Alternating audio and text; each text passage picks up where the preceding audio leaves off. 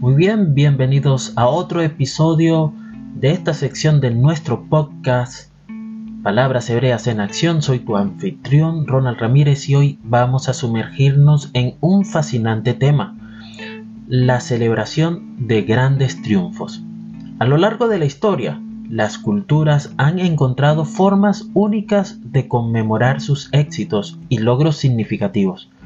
En este episodio exploraremos cómo se celebra un gran triunfo en la tradición judía, utilizando ejemplos del Tanaj, el Midrash, la Mishnah y la Gemara.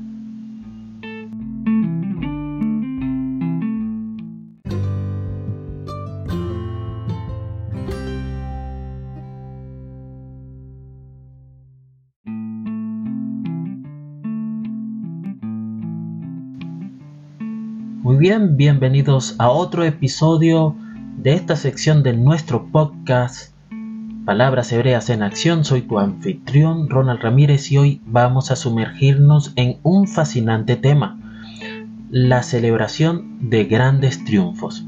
A lo largo de la historia, las culturas han encontrado formas únicas de conmemorar sus éxitos y logros significativos.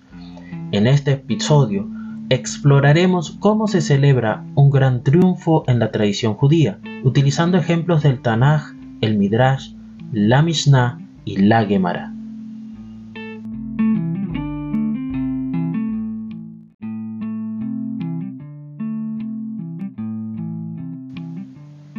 Muy bien, bienvenidos a otro episodio de esta sección de nuestro podcast Palabras Hebreas en Acción, soy tu anfitrión Ronald Ramírez y hoy vamos a sumergirnos en un fascinante tema, la celebración de grandes triunfos. A lo largo de la historia, las culturas han encontrado formas únicas de conmemorar sus éxitos y logros significativos. En este episodio exploraremos cómo se celebra un gran triunfo en la tradición judía, utilizando ejemplos del Tanaj, el Midrash, la Mishnah y la Gemara.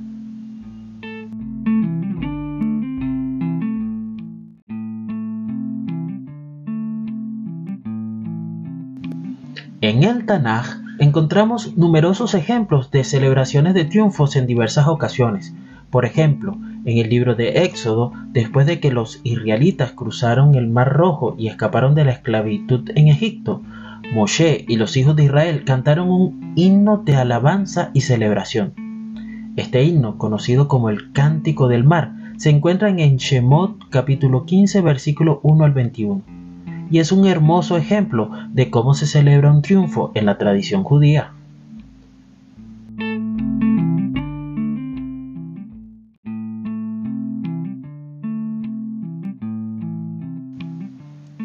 Además del Tanaj, el Midrash también ofrece interesantes historias y enseñanzas relacionadas con la celebración de triunfos.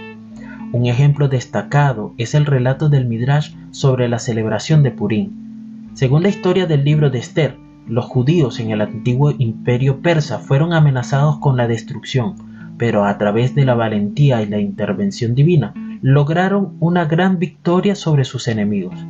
En el Midrash se relata cómo los judíos celebraron esta victoria con alegría, festividades y el establecimiento de una fiesta de Purim.